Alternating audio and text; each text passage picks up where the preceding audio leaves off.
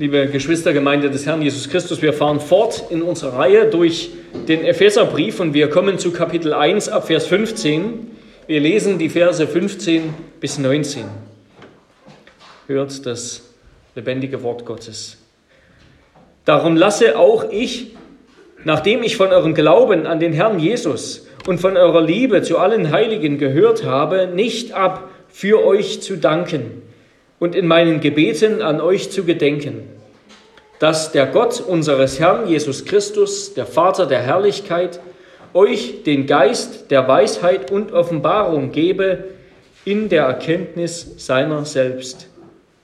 Erleuchtete Augen eures Herzens, damit ihr wisst, was die Hoffnung seiner Berufung und was der Reichtum der Herrlichkeit seines Erbes in den Heiligen ist was auch die überwältigende Größe seiner Kraftwirkung an uns ist, die wir glauben, gemäß der Wirksamkeit der Macht seiner Stärke. Wort des lebendigen Gottes. Wir nehmen Platz zur Predigt.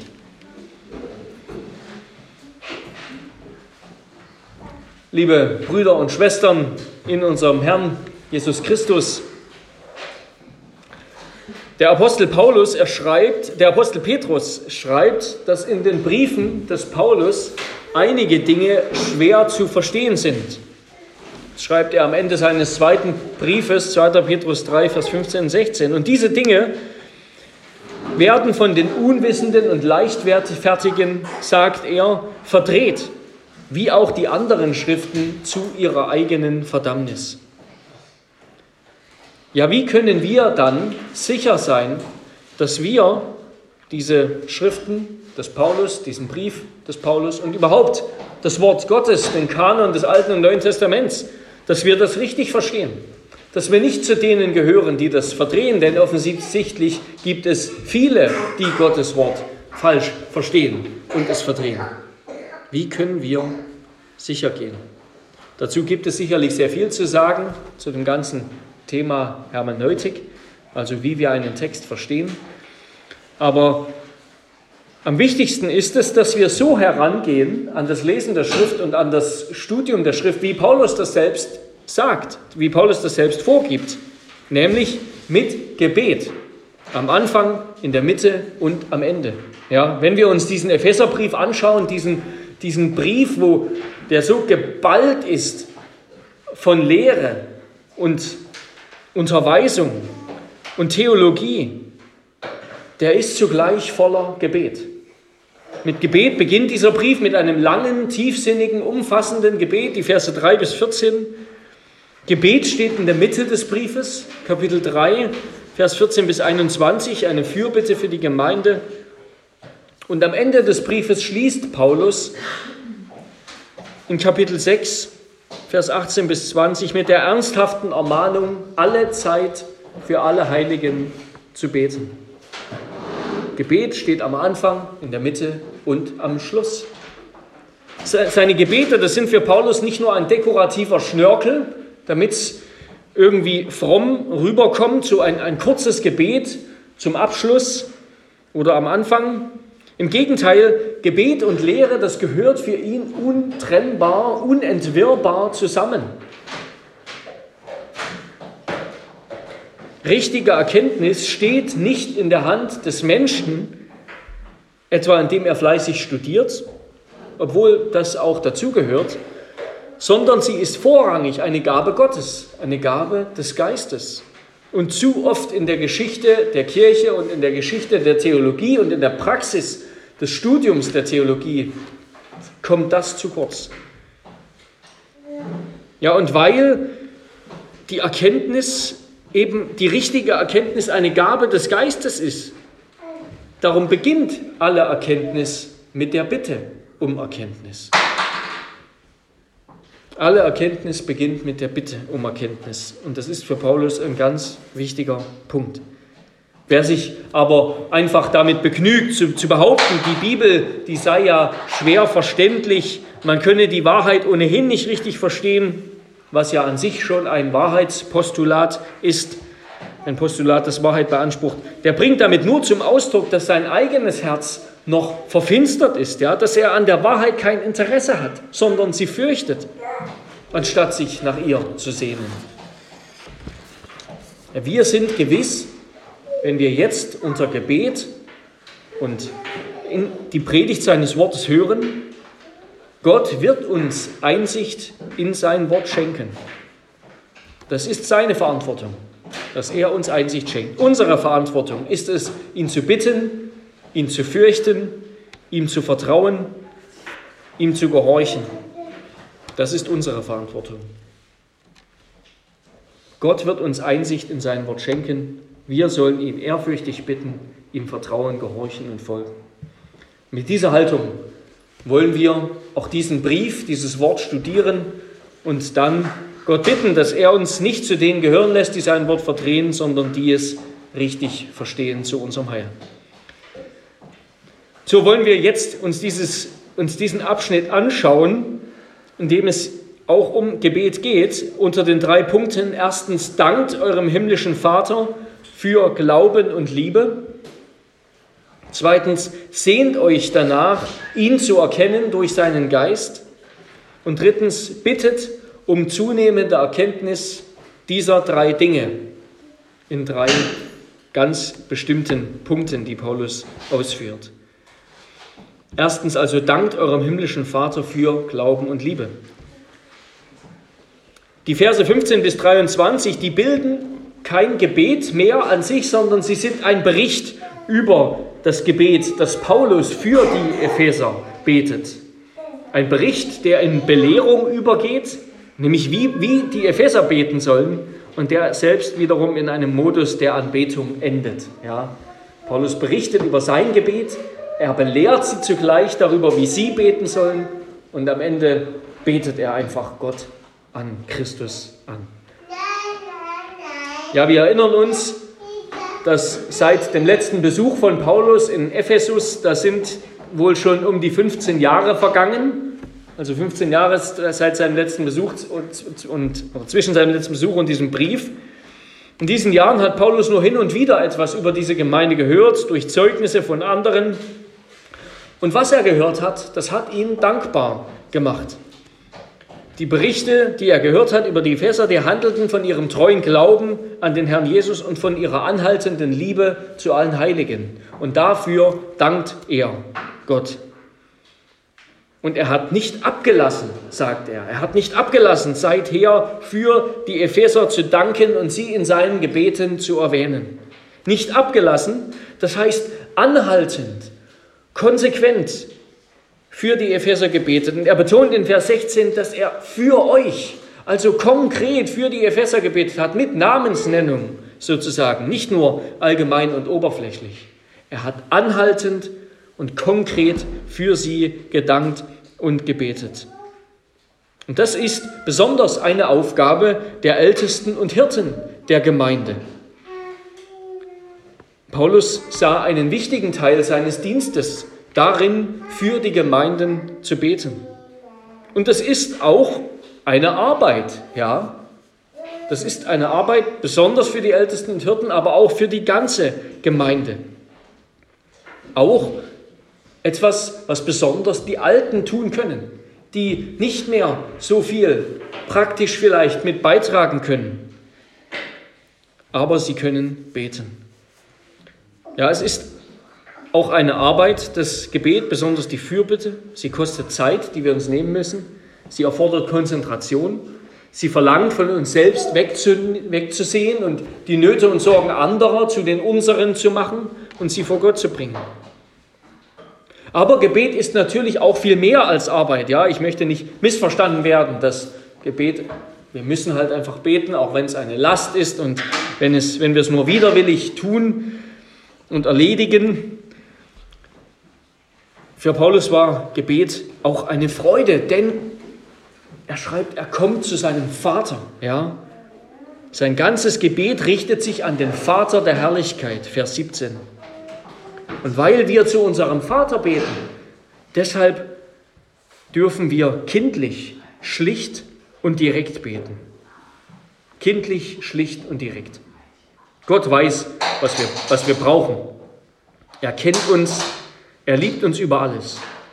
Wir brauchen ihn nicht beeindrucken mit tollen Formulierungen und wir können es ja auch gar nicht.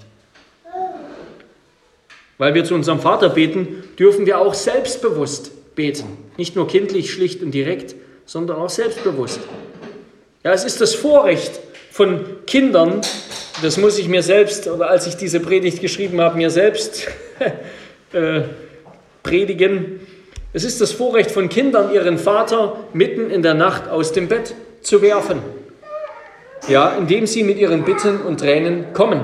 Als Vater ist man da manchmal nicht so geneigt zur Geduld, aber das ist das Vorrecht von Kindern.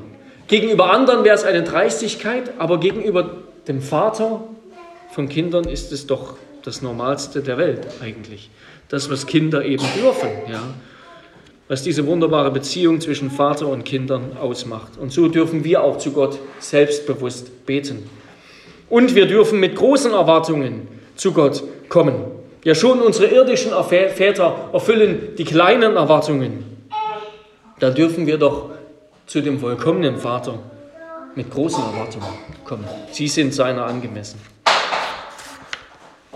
Ja, Paulus betet zum Vater der Herrlichkeit. Das macht, das, das bestimmt die Stimmung seines Gebets. Wie kommt es, dass Gott unser Vater ist? Wir waren doch Sünder und standen unter seinem Zorn, wird er dann später ausführen.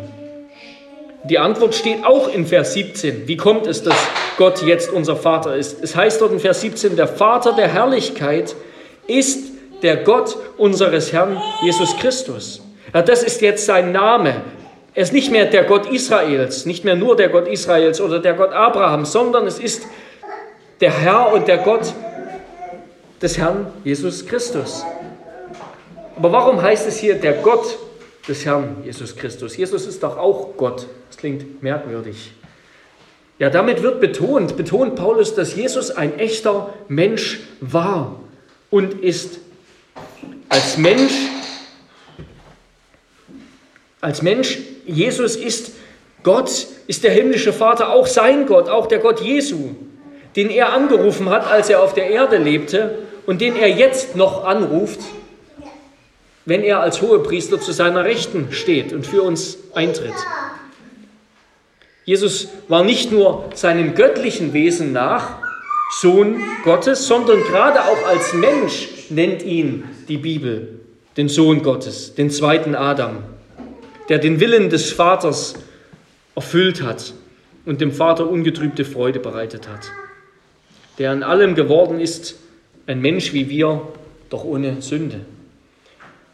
Ja, und dieses Privileg, Gottes vollkommener Sohn zu sein, nicht nur als Gott eben seinem göttlichen Wesen nach, sondern als Mensch, dieses Privileg hat er mit uns geteilt.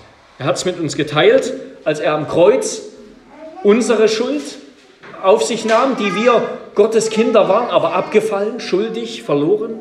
Er hat unsere Schuld und Gerechtigkeit bezahlt. Und danach ist er von den Toten auferstanden, siegreich und zur Rechten Gottes aufgefahren. Und was sagt er da bei seiner Auferstehung? Da sagt er zu seinen Jüngern, Johannes 20, Vers 17, ich fahre auf zu meinem Vater und eurem Vater, zu meinem Gott und eurem Gott. Ja, das hier heißt, er ist der Gott unseres Herrn Jesus Christus, betont, dass Jesus ein echter Mensch war und dass er jetzt der Mittler ist, der Mittler zwischen Gott und uns, eben als Mensch. Er steht jetzt als Mittler und Fürsprecher für uns vor Gott, dem Vater. Allein durch unseren älteren Bruder Jesus Christus kommen wir zu Gott wie Söhne und Töchter. Er ist der einzige Weg zum Vater. Der Herr Jesus ist der einzige Weg zum Vater. Genau. Wir sind jetzt Glieder seines Leibes. Ja, was für ihn gilt, das gilt auch für uns. Er ist der große Bruder, der uns die Tür in den Thronsaal des Vaters alle Zeit offen hält. Darum beten wir in seinem Namen und darum nennen wir Gott Vater in seinem Namen. So viel also dazu, wie Paulus betet, ja, zu seinem Vater durch Jesus Christus. Wofür dankt Paulus jetzt? Er dankt für das Geschenk des Glaubens, den Gott den Ephesern gemacht hat. Denn, wie er später schreiben wird, aus Gnade seid ihr errettet durch den Glauben und das nicht aus euch. Gottes Gabe ist es. Ja, der Glaube ist eine Gabe Gottes. Wer glaubt, glaubt, weil Gott es ihm geschenkt hat. Und er dankt für die Liebe, die die Epheser zu allen Heiligen haben. So hat er den Brief ja auch begonnen. Ja, er hat ihn adressiert, diesen Brief, so adressiert er die meisten seiner Briefe an die Heiligen in Ephesus, die an Christus Jesus glauben. Auch da haben wir wieder die Heiligen und das Glauben zusammen. Auch hier in Vers 15 und auch in den weiteren Versen, Vers 18 bis 19. Paulus nennt den Glauben an Jesus und die Liebe zu allen Heiligen in einem Atemzug. Auch in den anderen Briefen nennt er diese beiden Dinge immer wieder zusammen. Den Glauben an den Herrn und die Liebe zu den Heiligen. Der Glaube, den wir in der Kirche durch die Gnadenmittel finden und empfangen, der soll sich durch die Liebe zu den Heiligen, zu den Geschwistern als echt erweisen. Und das hat auch Eingang in unser Glaubensge Glaubensbekenntnis gefunden. Ja? Im Glaubensbekenntnis, da wird die Vergebung der Sünden der Kirche zugeordnet. Da heißt es nämlich im dritten Teil, ich glaube an den Heiligen Geist, die heilige allgemeine christliche Kirche, Gemeinschaft der Heiligen, Vergebung der Sünden. Warum eigentlich? Warum steht das dort und nicht vielleicht früher? Ist es nicht wichtiger? Warum steht das da? Calvin beantwortet das in seinem Genfer Katechismus. Er sagt, weil niemand sie, die Vergebung der Sünden, erlangt, der nicht vorher mit dem Volk Gottes vereinigt worden ist und die Einheit mit dem Leib Christi beharrlich bis ans Ende bewahrt. Damit bezeugt er, ein wahres Glied der Kirche zu sein. Ja, der Zuspruch der Vergebung der Sünden, den macht Gott nicht einer Schar von Individuen, einfach eben verschiedenen Leuten, die das nun mal glauben, sondern er macht ihn seiner auserwählten Gemeinde. Und wenn wir ihn glauben, dann in der Gemeinde, in der Mitte der Heiligen, denen Gott diesen Zuspruch gegeben hat, den Zuspruch der Vergebung der Sünden. Ja, die beiden hängen zusammen, untrennbar zusammen. Aber für viele, die sich Christen nennen, da ist Kirche, da ist die Gemeinschaft der Heiligen in etwa so optional wie der Besuch eines Fitnesscenters. Und wenn sie dann kommen, dann mit einer Konsummentalität, als wären sie im Supermarkt, ja, und picken sich etwas heraus aus dem bunten Programm, was ihnen eben zu passen scheint. Aber Christsein ohne Gemeinde, das gibt es nicht in der Regel. Und die Ausnahmen von dieser Regel, die sind in der Bibel sehr selten. Denken wir an den Verbrecher am Kreuz, ja, als eine Ausnahme, aber das ist sehr selten. Ja, heute bietet das Internet für viele die Illusion von Gemeinde, von Belehrung und von, von christlichem Leben. Aber es ist nur eine Illusion, ja, ein, ein Leib ohne, ein, eine Seele ohne Leib. Wie kann man die Geschwister lieben, wenn man quasi gar keine hat, weil man nicht fest verantwortlich zu einer Gemeinde gehört? Die leibliche Versammlung zum Gottesdienst, zur Gemeinschaft der Heiligen in einer biblischen Kirche am Tag des Herrn, das ist ein klares Gebot Gottes, das ist nicht verhandelbar. Und dort hören wir den Zuspruch der Vergebung. Und das ist ein wesentliches Zeichen und Mittel christlicher Frömmigkeit und Nachfolge und unseres Zeugnisses vor der Welt, wo wir am Sonntag sind und was wir tun. Die Kirche, die ist ganz bestimmt auch mehr als eine Versammlung der Gläubigen, als die heilige Versammlung der Gläubigen am Tag des Herrn, aber sie ist niemals weniger als das. Ja. Sie ist niemals weniger als das. Und das ist für viele Christen auch eine Herausforderung, ja, auch Christen, die, die unsere Predigten im Internet anhören, eine Herausforderung, weil sie keine biblische Gemeinde in ihrer Nähe haben. In so einem Fall können wir Gott nur inständig darum bitten, dass er weitere Gemeinden schenkt. Auch ein Umzug zu einer Gemeinde ist, sollte da nicht ausgeschlossen sein. Ja? Darum lasst uns Gott bitten, dass er weitere biblisch reformierte Gemeindegründungen schenken möge.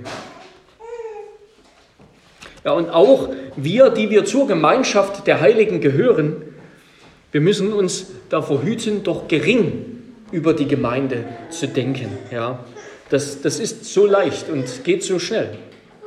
Denn keine Gemeinde ist vollkommen, auch unsere nicht, sondern da sind immer noch viele Mängel und Schwächen und Sünden. Aber was ist Gottes Perspektive auf die Gemeinde? Auch auf unsere Gemeinde? Es ist, dass hier die Heiligen versammelt sind und nicht ein Haufen von Chaoten voller Probleme. Die Heiligen versammelt, der Leib des Herrn Jesus Christus, der Leib seines Sohnes. Und wenn Jesus die Gemeinde so sehr geliebt hat, dass er sein Blut für sie vergossen hat, dann muss sie auch uns wertvoll sein. Ja, in den Augen der Welt ist die Kirche bedeutungslos, höchstens zweitrangig aber in den Augen Gottes ist sie das Wertvollste. Sie ist geliebt und wertvoll in seinen Augen. So wertvoll, dass er seinen Sohn für sie gab. Und in sie, in ihr, schenkt er die Gnadenmittel. Ihr hat er seine Gnadenmittel anvertraut. Die Predigt des Wortes, die Sakramente und die Erziehung und Aufsicht durch berufene und begabte Älteste. Ja, wir brauchen die Geschwister und die Hirten, die Gott eingesetzt hat, denn Gott selbst will durch sie für uns sorgen. Darum lasst uns unserem himmlischen Vater, wenn wir das erfahren, mit Paulus dankbar sein für den Glauben und die Liebe, die er uns aus Gnade schenkt in der Gemeinschaft der Heiligen. Und damit kommen wir zum zweiten Punkt. Sehnt euch danach, ihn zu erkennen durch seinen Geist. Sehnt euch danach, ihn zu erkennen durch seinen Geist. Und dann berichtet Paulus weiter, wofür er eigentlich bittet. Ja, wofür bittet er? Er bittet, dass der Gott unseres Herrn Jesus Christus, der Vater der Herrlichkeit, euch den Geist der Weisheit und Offenbarung gebe in der Erkenntnis seiner selbst. Erleuchtete Augen eures Herzens in manchen Übersetzungen steht Verständnisses, erleuchtete Augen des Verständnisses, aber es sollte besser erleuchtete Augen des Herzens sein. Das sind zwei verschiedene Textoptionen, aber es ist besser, das mit Herz zu übersetzen. Paulus bittet hier Gott darum, dass er uns die Organe der Erkenntnis schenkt, die Mittel der Erkenntnis, ja. Also das, wodurch wir ihn, womit wir ihn erkennen können dass er euch den Geist der Weisheit und Offenbarung gebe in der Erkenntnis, oder wir könnten auch sagen zur Erkenntnis seiner selbst und erleuchtete Augen eures Herzens. Diese Organe, die sind eben zwei, zwei Organe, ja von Gottes Seite her der Heilige Geist, den Paulus als Geist der Weisheit und Offenbarung beschreibt, und von unserer Seite aus erleuchtete Augen des Herzens. Diese Bezeichnung Geist der Weisheit und Offenbarung, das geht auf das Alte Testament zurück. Da hat der Prophet Jesaja über den Gesalbten, über den Messias gesagt, dass er mit dem Geist gesegnet sein würde. Jesaja 11, Vers 2. Auf ihm wird ruhen, auf dem Messias wird ruhen der Geist des Herrn, der Geist der Weisheit und des Verstandes, der Geist des Rats und der Kraft, der Geist der Erkenntnis und der Furcht des Herrn. Ja, dieser Geist, der lag auf Jesus Christus. Und als Jesus Christus, der Messias, aufgefahren ist in den Himmel, hat er diesen Geist seiner weltweiten Kirche gesandt zu Pfingsten.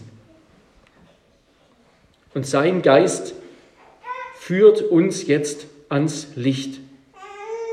Und später schreibt Paulus in Kapitel 5, Vers 8, denn ihr wart früher Finsternis, nun aber seid ihr Licht in dem Herrn. Wandelt als Kinder des Lichts. Ja, wir sind Kinder des Vaters, wir sind Kinder des Lichts, erleuchtet durch ihn. Ja, Erleuchtung und Aufklärung, das ist etwas, das ist etwas ganz Wichtiges. Es gibt die Epoche der Aufklärung, ja, und die wird gerühmt. Aufklärung und Erleuchtung, die Befreiung des Verstandes aus seiner selbstverschuldeten Unmündigkeit, ja, aus seiner Knechtschaft, so hat Kant gesprochen, Immanuel Kant. Diese Aufklärung und Erleuchtung, ja, Befreiung des Verstandes, die erlangt der Mensch nicht, indem er sich mutig entschließt, wie Kant sagt, sich seines eigenen Verstandes zu bedienen. Und gerade für die Aufklärung bedeutet das ja, Gottes Offenbarung zu verdrängen und mit dem eigenen Verstand selbst zu denken, unabhängig von Gott, unabhängig von seiner Offenbarung. Nein, Paulus sagt, echte Befreiung unseres Verstandes aus den Fesseln der Sünde und der Blindheit, die geschieht nur, wenn Gottes Geist unsere Augen für Christus öffnet, für den Messias öffnet und für den himmlischen Vater. Gottes Geist muss uns erleuchten und uns Augen schenken, dass wir Christus erkennen und unseren Vater durch ihn. Das ist die Erleuchtung, die wir brauchen. Das ist die Erleuchtung, die zum Motto der Reformation geworden ist, zum Motto der Reformation Genfs, unser Calvin. Ja, post tenebras lux, nach der Dunkelheit Licht. Christus selbst ist dieses Licht und der Heilige Geist die Linse, durch die wir ihn erkennen. Er schenkt uns erleuchtete Augen des Herzens, also ein Organ fähig, das göttliche Licht zu empfangen, sodass wir in dem Licht des Sohnes, in dem Licht des Christus die Herrlichkeit des Vaters erkennen. Eine Herrlichkeit voller Gnade und Wahrheit. Paulus bittet also in diesem Gebet den Vater der Herrlichkeit, dass er seine Herrlichkeit, und was ist das anderes als natürlich der Sohn, ja, der Herr der Herrlichkeit, dass er ihn durch die Person des Geistes der versammelten Gemeinde in Ephesus schenke und dass er es uns schenke, ihn zu erkennen. Ihn sehen zu können, ihn wahrnehmen zu können, zu können ihn zu erkennen. Ja, was für ein großartiges Privileg, was für eine Gnade ist das, erleuchtet zu sein, ja? Dass wir ihn erkennen können, dass wir Gott erkennen dürfen. Das ist eine viel größere Erleuchtung und Aufklärung als die, die sich selbst den Namen so gegeben hat. Ja, da ist, da ist nicht wenig Arroganz dabei. Die gleichen, die die Epoche der Aufklärung als Epoche der Aufklärung bezeichnet haben, nämlich die Aufklärer selbst, Immanuel Kant, Moses Mendelssohn und andere, die haben dann auch die Epoche des Mittelalters im Nachhinein als eine dunkle Epoche getauft. Ja? Da war keine Demut, sondern sie, sie haben sich selbst gerühmt über die Aufklärung, die sie gebracht haben. Eine viel größere Aufklärung ist es, dass wir Gott erkennen dürfen, dass wir Christus erkennen dürfen. Ja, lasst das immer wieder euer Gebet sein. Himmlischer Vater, schenke mir doch eine große Sehnsucht, einen großen Hunger danach, dich in Christus durch deinen Geist zu erkennen und in deiner Erkenntnis dich selbst zu empfangen und Gemeinschaft mit dir zu haben, damit ich immer mehr verwandelt werde in dein Ebenbild und dem Vater wohlgefalle. Ja, Gott will diese Gnade nicht nur einmal schenken, sondern wieder und wieder. Das ist etwas Wunderbares mit Gottes Gnade, ja. Je mehr er uns schenkt, desto größer wird der Hunger danach, nicht desto weniger.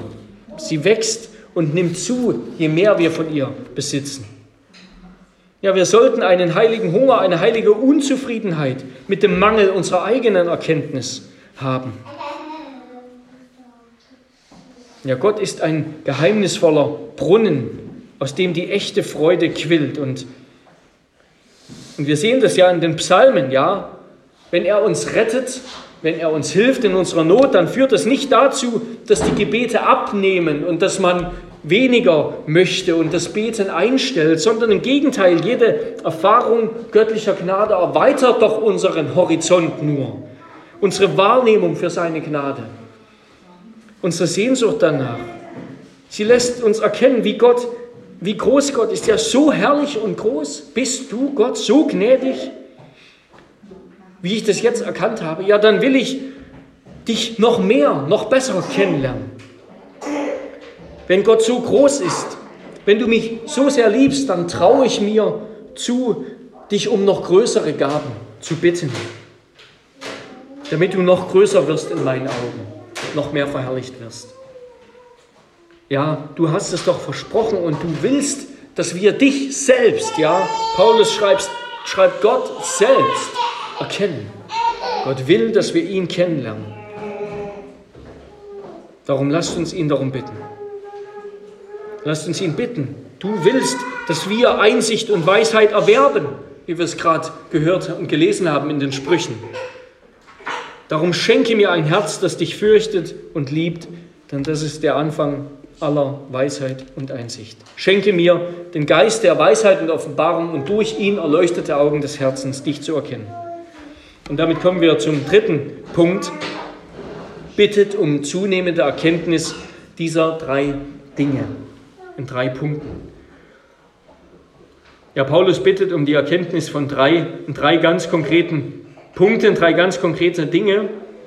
Er schreibt, damit ihr wisst, was die Hoffnung seiner Berufung und was der Reichtum der Herrlichkeit seines Erbes in den Heiligen ist was auch die überwältigende Größe seiner Kraftwirkung an uns ist, die wir glauben gemäß der Wirksamkeit der Macht seiner Stärke. Das ist ein interessantes Gebet. Paulus betet sehr, ja, der überlegt sich was, er betet kunstvoll. Diese drei Bitten, die sind stufenartig eigentlich angeordnet, sie laufen auf einen Höhepunkt zu.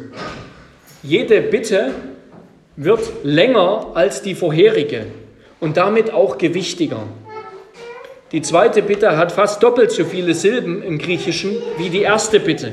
Und die dritte Bitte wiederum doppelt so viele Silben wie die zweite. Ja, wir können das auch im Deutschen nachverfolgen. Jede Bitte wird länger. Das ist nicht, das ist kein Zufall.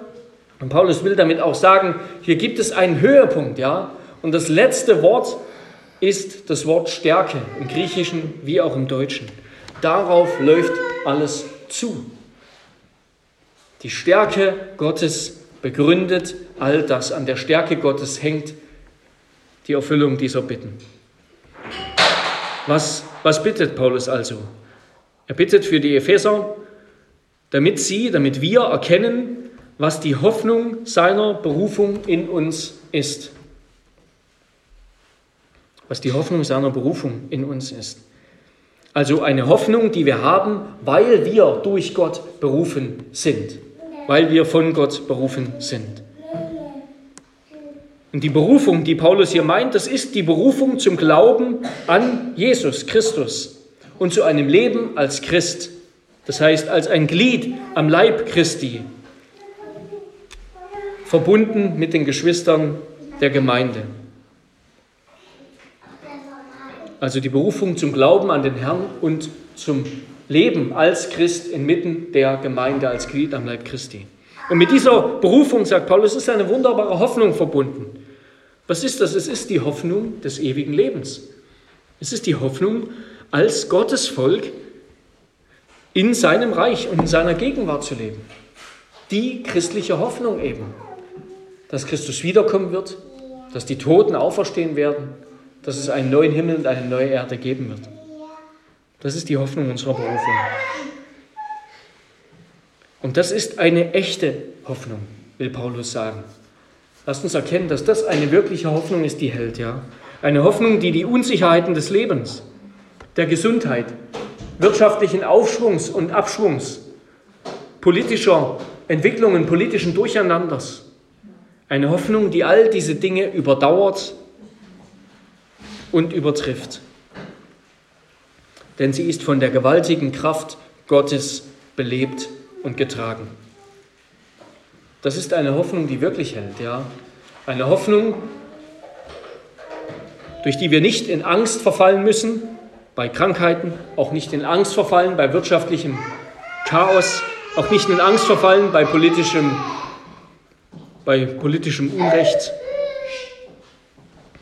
Das ist eine wirkliche Hoffnung. Und zweitens bittet er darum, dass wir erkennen, was der herrliche Reichtum oder der Reichtum der Herrlichkeit seines Erbes in den Heiligen ist, was der herrliche Reichtum seines Erbes in den Heiligen ist. Das Erbe, das steht hier parallel mit der Hoffnung. Ja, also es geht um etwas, das wir in Christus empfangen. Es geht um etwas, das wir in Christus empfangen. Noch einmal spricht Paulus hier über die Zukunft. Ja, er hat die Hoffnung, das ist die Zukunft. Und auch das Erbe, das meint das Leben der kommenden Welt, des kommenden Zeitalters, Vers 21, das wir empfangen werden. Dieses ewige Erbe, wir haben schon letzte Woche davon gehört, teilzuhaben am Reich Christi, an der neuen Schöpfung. Und das gilt jetzt nicht mehr nur den Juden, sondern es gilt auch den Heiden. Das war das Evangelium von Paulus. Es gilt nicht mehr nur den Juden, sondern es gilt auch uns, es gilt allen Menschen. Auch wir sind Miterben und mit dazugehörige zu dem Heil, das Christus gebracht hat. Er liebt auch uns und er hat auch für uns ein ewiges Erbe vorgesehen. Und auch das ist so wichtig. Ja. So viele Christen führen ein Leben in Entbehrungen, in Armut, in Verachtung, in Verfolgung, in Angst, weil sie zu Christus gehören. Und auch wir, weil wir an Christus glauben und weil wir für Christus leben, kommen wir kürzer, als wir könnten, wenn wir egoistisch und selbstsüchtig und sündhaft leben würden. Dann würden wir mehr haben, vielleicht mehr von unserem Geld, mehr von unserer Zeit, mehr von unserer Lebensqualität. Aber Paulus will, dass wir darüber nachdenken und bitten, immer mehr zu erkennen, wie herrlich und überreich der Gnadenlohn sein wird, den der Vater der Herrlichkeit über uns ausschütten wird. Gott wird uns überreich beschenken.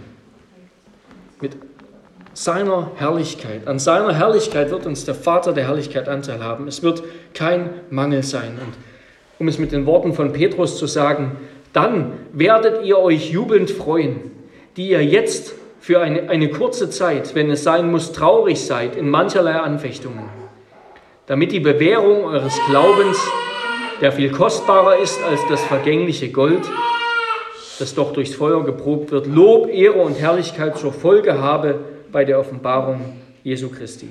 Ihn liebt ihr, obgleich ihr ihn nicht gesehen habt. An ihn glaubt ihr, obgleich ihr ihn jetzt nicht seht. Und über ihn werdet ihr euch jubelnd freuen mit unaussprechlicher und herrlicher Freude. Ja, Gott wird uns in seiner Gnade überreich belohnen und beschenken für jedes, für jedes Krümel an Entbehrungen, das wir hier ertragen um seinetwillen. Und zuletzt dann die dritte Bitte, damit wir erkennen, was auch die überwältigende Größe seiner Kraftwirkung an uns ist, die wir glauben gemäß der Wirksamkeit der Macht seiner Stärke. Wir können das hier kurz machen, weil wir kommende Woche wieder darauf kommen werden. Darauf bauen die Verse 20 bis 23 auf. Paulus reiht hier vier Kraftbegriffe aneinander. Vier Kraftbegriffe. Kraft oder Kraftwirkung, Dynamis, die Wirksamkeit, die Energia, der Macht, Kratos, seiner Stärke, Ischius. Also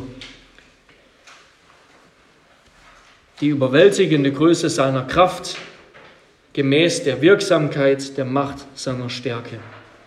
Warum diese Fülle an Kraftbegriffen, an Kraftsprache? Ja, es geht Paulus um die unerschöpfliche Stärke Gottes, die unerschöpfliche Stärke Gottes, die er zum Wohl der Gläubigen entfesselt hat in Christus, als er ihn in Auferstehung und Himmelfahrt erhöht hat zum Haupt aller Schöpfung und der Kirche.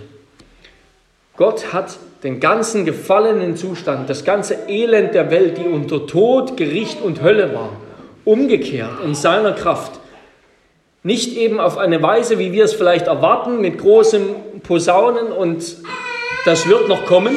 Ja, das, was, was alle sehen wollen, wenn Christus wiederkommt und alle ihn sehen, das wird noch kommen, der große Showdown. Aber er hat es jetzt schon getan, in Christus, in seinem Tod, in seiner Auferstehung, in seiner Himmelfahrt. Er hat seine ganze unerschöpfliche Stärke entfesselt und eingebracht zum Wohl und Heil der Gläubigen. Und mit dieser Macht, sagt Paulus, hat er nicht nur in Christus gewirkt, das wird er jetzt ausführen in den folgenden Versen, sondern er wirkt auch in unserem Leben. Es ist dieselbe Macht, als er uns aus dem Tod zum Leben gebracht hat, als er uns wiedergeboren hat, uns neues Leben von oben geschenkt hat. Und mit ihr wirkt er bis heute. Und es ist diese Macht und Stärke, die dafür sorgt, dass wir unsere Hoffnung und unser Erbe bei Gott wirklich empfangen werden. Dass all das, die großen Verheißungen des ewigen Lebens wirklich wahr werden. Gottes Macht, Gottes Stärke ist die Sicherheit dafür. Und Paulus entfaltet diese, diese Machtsprache eben auch als ein Gegenüber zu okkulten Mächten und zu Magie und, und vielen Dingen, mit denen die Epheser beschäftigt waren, in denen sie gefangen waren und die auch bis heute noch von Bedeutung sind. Ja? Es gab sehr viel Magie und Okkultismus und, und natürlich sowieso den ganzen Götzendienst und die ganzen Anbetung der, der Götzen in, in Ephesus und in der Antike. Und es gibt es bis heute an vielen Enden der Welt. Der Glaube und die Faszination an Götzen, an Geister, von Dämonen, von Spiritismus, von Magie. Das gab es schon immer und gibt es bis heute. Und selbst heute, wo wir die Welt entzaubert haben, wo sie entzaubert wurde durch die Wissenschaft, prägt es doch noch immer unser Leben. Ja, angefangen vom harmlosen Weihnachtsmann über diese ganzen Fantas Fantasiegeschichten und, und Science Fiction und all das, ja, was, was die Unterhaltungsindustrie, was Bücher, was so viele Teile unseres Lebens prägt, ja. Trotz aller Entzauberung möchte der postmoderne Mensch sich von dieser Welt der Magie nicht ganz trennen. Und zugleich lacht er doch über das Christentum, den Glauben an einen wahrhaftigen Teufel, an einen wahren Gott, an Dämonen und Engel, an einen ewigen Himmel und eine ewige Hölle. Was für eine Ironie. Aber eine echte Hoffnung hat die Welt nicht, denn sie hat keinen echten Gott. Ihr Gott ist ein Betrüger. Aber Paulus schaut auf Gott und sieht, dass seine Macht alle Macht des Teufels und des Bösen und der gefallenen Schöpfung himmelweit überragt. Und dass er sie in seiner Gnade zu unserem Wohl und Heil verwendet durch seinen Sohn Jesus Christus. Mögen wir das immer mehr erkennen. Amen. Lass uns beten. Herr unser Gott, wir danken dir für, für dein Wort, das du uns gegeben hast. Und wir wollen dich bitten, dass wir es mehr verstehen und dass wir dich besser erkennen. Und dass wir dich auch in den Punkten und Dingen erkennen, die der Apostel Paulus uns hier vorhält. Das beten wir durch Jesus Christus, unseren Herrn. Amen.